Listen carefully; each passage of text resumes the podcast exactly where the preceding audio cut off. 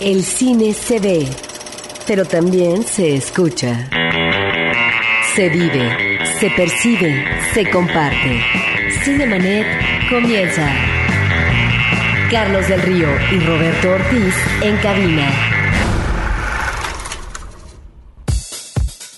el correo electrónico comentarios arroba cinemanet.com.mx por si quieren escribirnos algo y también la página de internet www.cinemanet.com.mx. Roberto Ortiz y un servidor Carlos del Río platicando de esto que nos gusta tanto, que es el cine. Por lo pronto, vamos con esto. Cartelera. Los estrenos en pantalla grande. Go ahead, make my day. Estrenos de la semana, Roberto Ortiz en la cartelera comercial. Son únicamente tres películas las que llegan porque, pues finalmente, y de manera curiosa, se nos juntan dos de los estrenos comerciales más fuertes del verano, dos de las grandes apuestas y también muy curiosamente ambas películas tienen que ver con la cuestión de los superhéroes vistos desde otra perspectiva, superhéroes atípicos. Pero antes de hablar de ellos, hablemos de otra película muy importante que se está estrenando en muy pocos cines pero que de alguna manera ya habíamos mencionado, es una cinta con muchos reconocimientos internacionales, con estrenos en diferentes festivales, en el FICO aquí en México, también en la Cineteca Nacional previamente, pero ahora llega a la cartelera comercial. Se trata de El Gran Silencio, Die große Stille, de Francia, Suiza y Alemania, de Philip Groning. Efectivamente, Carlos, eh, esta película la pudo ver el público mexicano por primera vez eh, en eh, el Festival Internacional de Cine de la Ciudad de México. Luego estuvo integrada en la Cineteca Nacional. En su programación, el director de la cinta trabajó por más de 10 años tratando de que pudiera él registrar a través de la imagen de video de cine a los monjes cartujos ubicados en un monasterio en las montañas de Suiza. Tuvieron que pasar más de 10 años para que él tuviera este permiso seguramente tuvo restricciones cuando él llega, de tal manera que efectivamente nosotros encontramos eh, la filmación de las imágenes en más de uno formato. 14 años después, él obtiene este permiso. ¿Y qué es lo que vemos, Carlos? Encontramos aquí que la película tiene escenas bellísimas porque es a partir del silencio, la oscuridad, como elementos indispensables de estos monjes en su acercamiento a Dios. Diríamos que esta vida eh, mística tiene como base el trabajo y la meditación. De tal manera que es una película en donde no encontramos diálogos, al final algunos comentarios por parte de los monjes, eh, algunos eh, cantos eh, religiosos, pero la película prácticamente la vemos sin sonido y es ahí donde encontramos este manejo del espacio, esta vida interior, en donde en algunas ocasiones el director nos maneja este enclaustramiento con este fervor místico por parte de los monjes, pero también lo que está sucediendo en el exterior, en este paisaje nevado o de cambio de clima y en este caso de temperatura, etcétera. Lo mismo está el paso de un avión que el cambio vertiginoso del día a la noche, no para comparar una realidad con otra, Carlos, sino para ubicar las diferentes realidades y lo que sería tal vez esta percepción diferente por parte de estos monjes que no tiene que ver con la percepción que en el mundo exterior estamos manejando el común de los mortales. Está ahí pues esta cinta El Gran Silencio que ojalá y el público pueda ver. Es una película hermosa con unas escenas cautivadoras y que nos llevan precisamente a ese aterrizaje de este mundo donde a partir del voto de silencio, a partir del rezo, estos monjes tratan de acercarse a Dios. El Gran Silencio se trata de una película, Roberto Ortiz, hay que comentarlo a nuestro público, únicamente estrenada en cuatro salas de cine cuatro salas, así que si quieren chequen su cartelera si les interesa verla. Como comentas, es una película para contemplar, una película contemplativa, una película para apreciarse y creo que también es importante que el público sepa que dura 169 minutos, estamos hablando de casi tres horas de duración. Sí, es una película que no considera el público que se va a aburrir, es una película que tiene momentos muy elocuentes y también, eh, no diría yo de humor, pero sí de relajamiento en algún momento, porque casi siempre observamos a los monjes que están eh, enclaustrados, están eh, meditando, pero también hay una escena hermosísima de ellos que salen al exterior a esquiar en la nieve, donde se ríen, donde festejan, donde finalmente están en un convivio grupal. Pero también está este trabajo fuerte, Carlos, que está ubicado en un viejo que lo mismo está con una pala sacando nieve, está reparando los conductos de agua en la parte exterior del monasterio, está atendiendo pacientemente unas hortalizas, parece ser que prepara la comida, etcétera, y de repente lo vemos en la lluvia, muy contento y tal agradecido porque finalmente es una bendición divina. El Gran Silencio, película de corte documental que ya está en nuestra cartelera y como decimos con una serie de reconocimientos, entre otros en el Sundance Film Festival ganó el Gran Premio del Jurado. Roberto Ortiz, ahora sí la cuestión de las películas comerciales de esta semana, comentaba yo, dos superhéroes atípicos llegan a nuestras pantallas. Por una parte, Will Smith interpretando a Hancock. Hancock es el título de la película y si bien Roberto me parece que es una película desde mi perspectiva desafortunadamente fallida, creo que tiene una gran y muy buena intención poderle darle un giro, una variación a las reglas convencionales que si bien nunca han sido particularmente rígidas de lo que tiene que ver con el mundo del superhéroe, esta llega a ir un poco más allá. Por una parte, se trata de un hombre que si bien no pidió sus poderes, no le interesa tampoco en especial utilizarlos, aunque cuando lo hace es con buenas intenciones, pero las cosas le salen mal, es un alcohólico, es grosero, es impertinente, no es del gusto del público, pero finalmente encontrará a lo largo de su historia una evolución a todo eso. Sí, tiene buenas intenciones Carlos, pero efectivamente, como tú rematas, pues es desmedido en sus llegadas para tratar de castigar a los asaltantes, a la gente criminal, a las que está haciendo fechorías en la gran ciudad, es sumamente irresponsable. Es un hombre solitario, como otros superhéroes, pero es un héroe atípico porque está en una crisis, diríamos que existencial, pero que no define del todo porque no conoce sus antecedentes. En ese sentido es uh, muy peculiar. Y la otra, que hayan eh, manejado un superhéroe negro. sí, siempre los superhéroes que conocemos son anglosajones, guapines, etcétera, de tal manera que si ubicamos a veces en algunas películas, Carlos, momentos de crisis de estos superhéroes, como por ejemplo Superman, que tiene de repente una debacle, y hay también, digamos, una actitud eh, de rechazo por parte de la comunidad a la cual se debe, pero aquí es eh, una constante, porque finalmente las cosas que hace, si bien remata felizmente en términos de atrapar a los culpables y meterlos a la cárcel, bueno, tiene ya una serie de cargos legales porque las cosas las ha hecho mal y finalmente hasta debería de estar en la cárcel. Eh, la película tiene un par de giros de tuerca, me parece que muy interesantes. A mí lo que no me gusta, en especial, que creo que ahí diferimos un poco en la opinión, Roberto, es que la parte inicial de la película me parece que es de un humor demasiado burdo, de pastelazo, muy a lo gringo, inclusive con algunos efectos que no terminan de convencer. La forma en la que está volando mientras tiene una botella de vino me, me recordó de esa burbujas, francamente, ¿no? En una película que es de alto presupuesto.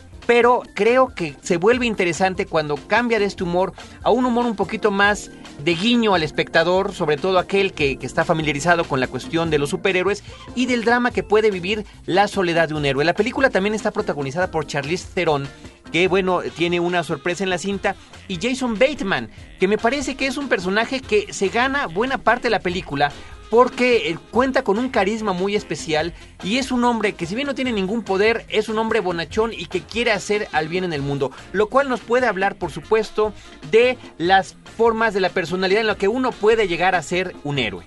Bueno, de hecho creo que los tres personajes principales, el esposo, la esposa y el superhéroe eh, Will Smith, nos están remitiendo a personajes eh, fragmentados en la vida, que han tenido varios déficits y que están tratando de articular de nueva cuenta para establecer una realidad personal, familiar, amorosa, mucho más armoniosa, mucho más feliz, mucho más tranquila. Entonces ahí encontramos estos momentos de fragilidad, ¿no? Que creo que están ahí planteados, pero a veces estas vueltas de tuerca no son afortunadas y creo que ese final es un final realmente, si no ridículo, muy cursi, diría yo, que no lo vamos a platicar, por supuesto. Muy bien, pues si quieren sorprenderse, ahí está Hancock, eh, e insisto, en mi punto de vista especial particular, me parece que falla, pero la intención me parece que es muy interesante. Vamos a seguir comentando el último estreno de la semana, pero antes de eso tenemos algunos obsequios para ustedes.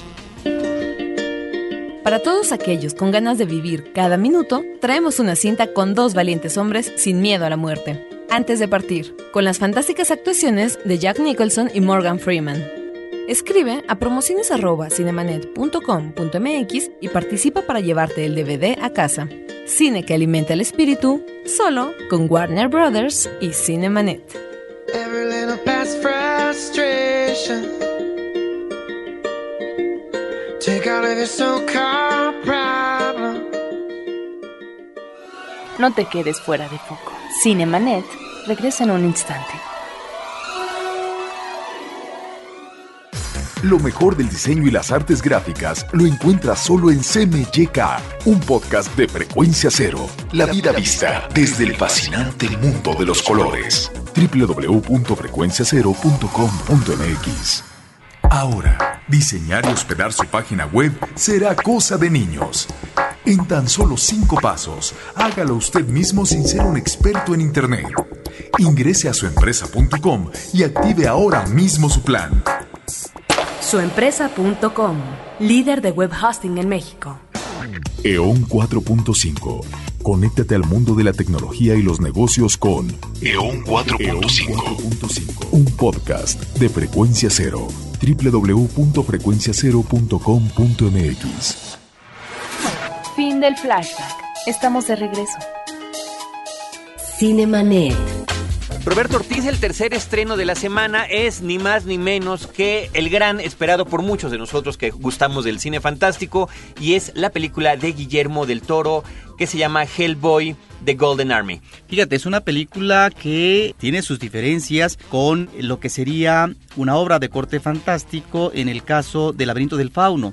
Creo que aquí estamos ante una película más relajada si consideramos que el laberinto del fauno es una película de corte dramático a partir de las vivencias difíciles que le toca enfrentar en la época del franquismo a una niña que tiene que refugiarse en las fantasías porque finalmente la relación con la madre, pero sobre todo con el padrastro va a ser muy difícil. Aquí estamos ante otra situación es una película que tiene muy buenos momentos de humor, Carlos, y creo que con fortuna integra ciertas canciones de época en momentos especiales que están viviendo los superhéroes. Hellboy 2, El Ejército Dorado, trata, es la continuación de las aventuras de este que es otro héroe atípico, un hombre que viene verdaderamente directamente del infierno, una historia que ahí habría que hablar de la consistencia de Guillermo del Toro como cinéfilo y como cineasta. Es un hombre de género, es un hombre que gusta del cine de horror y del cine fantástico y que película tras película, desde Cronos, Mimic, El Espinazo del Diablo, Blade 2, Hellboy, El Laberinto del Fauno, es verdaderamente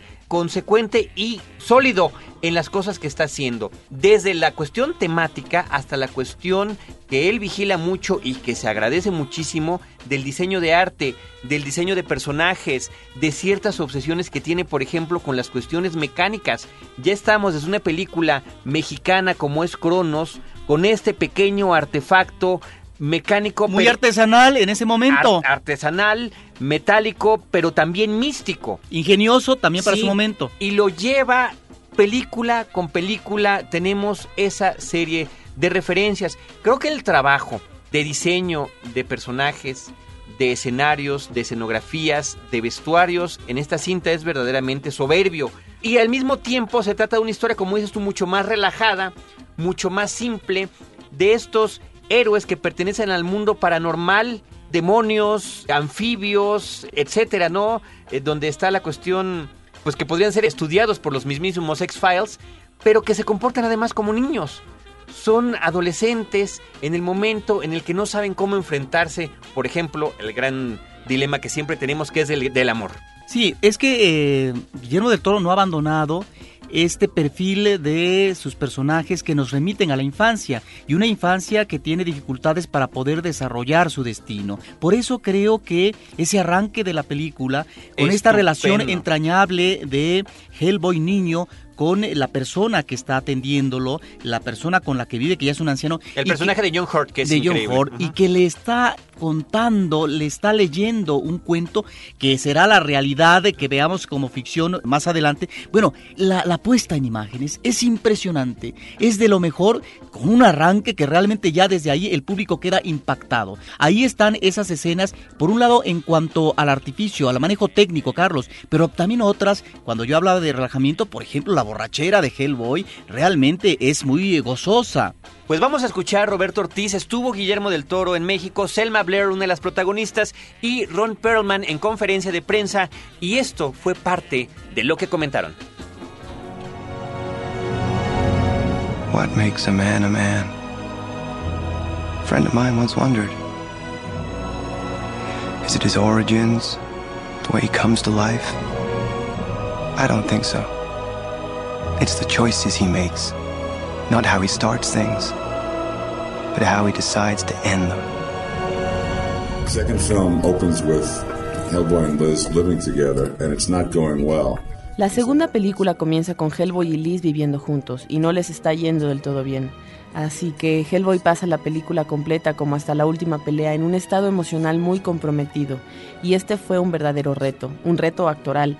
Le dije a Guillermo antes de empezar a rodar que realmente esperaba y rezaba por encontrar la soledad que puso en el guion para Hellboy en esta ocasión. Los verdaderos elementos que lo llevan a entender y entrar en contacto con el ser marginado que es y es un ser singular y único de una manera negativa eh, en su deseo de formar parte de la conciencia colectiva. We have no survivors. Same story here, babe. Don't call me babe. Hey, I said, hey. Red, we have company.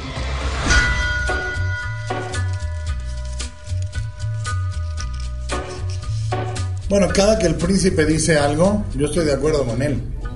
¿Sabes? Cuando el príncipe dice su, su, su, impresión sobre la humanidad, no estoy en desacuerdo con él. Estoy en desacuerdo con los métodos que usa, pero no con las ideas que tiene. Es decir, yo sí creo que se está destruyendo la imaginación, se está destruyendo un montón de, de cosas eh, espiritualmente importantes a cambio de cosas materiales que son eh, profundamente desechables, ¿no? Pero estoy de acuerdo con él en ello. Eh, creo que Hellboy tiene mucho de autobiográfico en algunas cosas. Ideas en Hellboy, tanto en la primera como en la segunda, que son personales.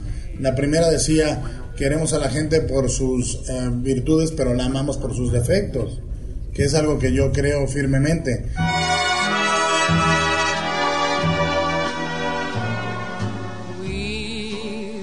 Meet again. Don't know where. Don't know where.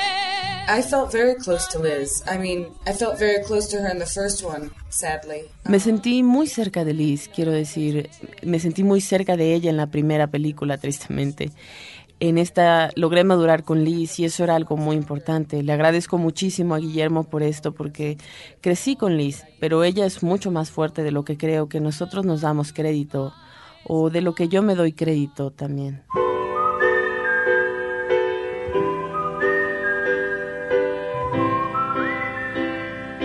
La, pregunta era sobre la borrachera de Tecate, ¿no? Bueno, la realidad es que fue una de las primeras escenas que imaginé. Eh, me parecía, me parece que las películas de superhéroes, eh, algo que me atrae muchísimo es la cotidianidad, la posibilidad de hablar de, de esta gente cuando no está salvando al mundo, ¿no? Pero además hacerlo de una manera que yo me pareciera enternecedora o, o o que retratara momentos minúsculos en lugar de retratar momentos mayúsculos en una película de acción. Esta escena era diferente para mí porque eh, era una escena en la que dos personajes que por diferentes motivos jamás hubieran cantado una canción de Barry Manilow se encuentran en ese momento. Eh, hay una compulsión por cantarla, ¿no? ¿Qué es lo que pasa con las canciones de, de desamor, ¿no? Todo el mundo puede ser intelectual, leer a Proust, eh, pero llegado el momento, un buen José José, un buen José Alfredo Jiménez, o, o, en su defecto en inglés, un buen Barry Manilow, siempre se escucha en privado con la lagrimilla de fuera, ¿no? Entonces, poquito a poco van entrando en la canción, eh, ayudados, lubricados sus, sus uh, subconscientes por tecate, y terminan cantando la voz en cuello, ¿no? Que es creo que algo que he vivido en mi vida varias veces. Now for our next item, the Royal Crown of Beth Mora, a piece from a long lost culture. For me, as, as Abe Sapien, I do connect with him very much. Para mí como Abe Sapien, mm, me conecto mucho con él. Soy hermano menor en la vida real, tengo cuatro hermanos mayores y tener este hombre aquí cuidando de mí en y fuera de pantalla fue un verdadero regalo. Revisitar el personaje por segunda vez, en esta ocasión con mucho más tiempo en la cinta, y explorar más colores y capas de Ape Sapien, más personalidad especialmente en mi parte favorita de la película, eh, además de emborracharme con mi hermano mayor por primera vez, eh, la historia de amor, que personalmente me llevó de vuelta a la preparatoria, cuando me enamoré por primera vez y me volví estúpido. Así como aquí con Ape Sapien, él es el cerebro de la operación. Necesita mantener su intelecto intacto, pero su corazón está latiendo tan fuerte que quizás comprometan la toma de decisiones que usualmente hace. Así que puedo relacionarme con eso también. Now, humanity's only hope. Officially, we do not exist. Is our government's best kept secret. I will kill anyone if that is necessary. And why don't you just start with me? En, en el catálogo americano de superhéroes, eh, privan mayormente los superhéroes infalibles. En cambio, a mí me parece que en la vida real todos somos falibles, hagamos lo que hagamos, como directores, como eh, funcionarios públicos, como lo que sea. Eh, en el momento en que dejamos de creernos humanos, eh, nos volvemos un poquito locos, ¿no? Yo creo que un poquito, algunos muchito. Y la realidad es que creo que es bien importante recordar la falibilidad, la humanidad, eh, o dicho de otra manera, que todos la cagamos en algún momento, ¿no? O sea, yo, yo creo que es importantísimo y que lo podemos hacer emocionalmente, lo podemos hacer por una cosa que a corto plazo parece, parece ser buena. Los, las decisiones de los personajes en Hellboy, eh, sus actos, no son infalibles. Esto es una gran diferencia y creo que eh, lo fue en la primera película, lo es en la segunda película y me gusta la inmediatez de que estos personajes eh, sean falibles e, e inmediatos. You woke up the baby.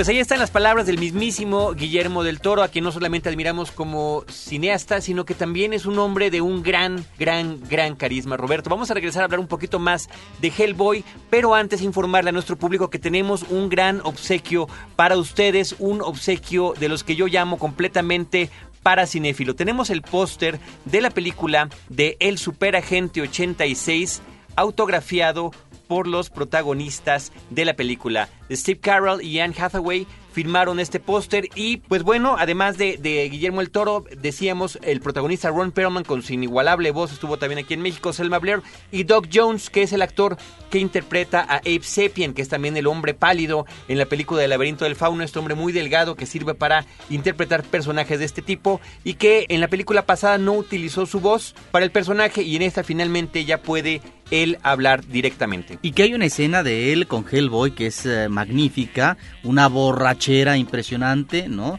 Que nos está hablando de decepciones o de necesidades de amor. Que ahí tiene que ver mucho, Roberto, el asunto de cómo una canción que es muy conocida puede adquirir otro contexto completamente diferente cuando la vemos en una escena de la película que funciona. Por ejemplo, Can't Smile Without You de Barry Manilow la hemos oído en innumerables ocasiones. Quienes ya vieron la película saben que hoy la van a escuchar de una forma diferente y quienes no, escúchenla, porque esta va a ser la última vez que la oigan así.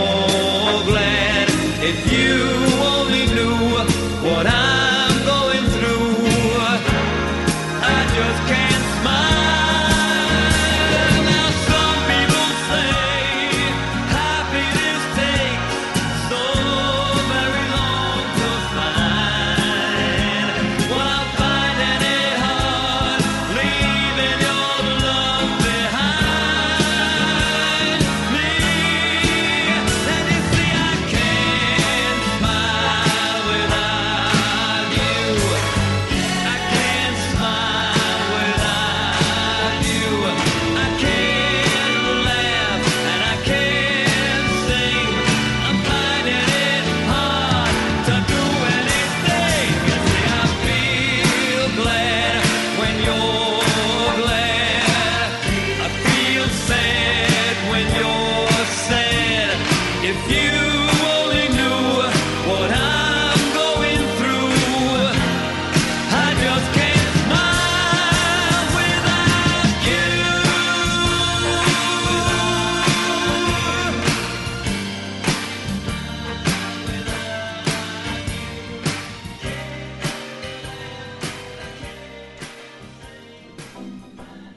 Pues ahí estuvo la música que aparece en la película de Hellboy de Barry Manilow. Roberto Ortiz, algunos comentarios de nuestro público antes de despedirnos. Por una parte, Napoleón Torres dice que le gusta el programa, pero que cuando critiquemos no develemos la trama y hablemos más sobre los efectos, el maquillaje, el vestuario y demás. Ciertamente hacemos comentarios de la trama básica, es inevitable Pero no hacerlo. hablamos de los finales. No, no, y además no resolver algunas cosas que son verdaderamente lo disfrutable del cine es sorprenderse y creemos que en ese sentido, por supuesto que Napoleón tiene mucha razón. Por otra parte, Jesús Rodríguez dice felicidades por tener a Tongolele como invitada. Ojalá pudieran tener a más figuras del cine mexicano de antaño. Muchísimas gracias por sus comentarios aquí desde esta cabina en Cinemanet. Nos tenemos que despedir. Agradecemos a nuestra producción, a Paulina Villavicencio, a Celeste North, a Abel Cobos, y desde estos micrófonos, Roberto Ortiz y Carlos del Río nos despedimos, no sin antes recordarles que los esperamos cada semana con cine, cine y más cine. Los créditos ya están corriendo. Cinemanet se despide por el momento. Más en una semana. Vive cine en Cinemanet. Frecuencia cero. Digital Entertainment Network.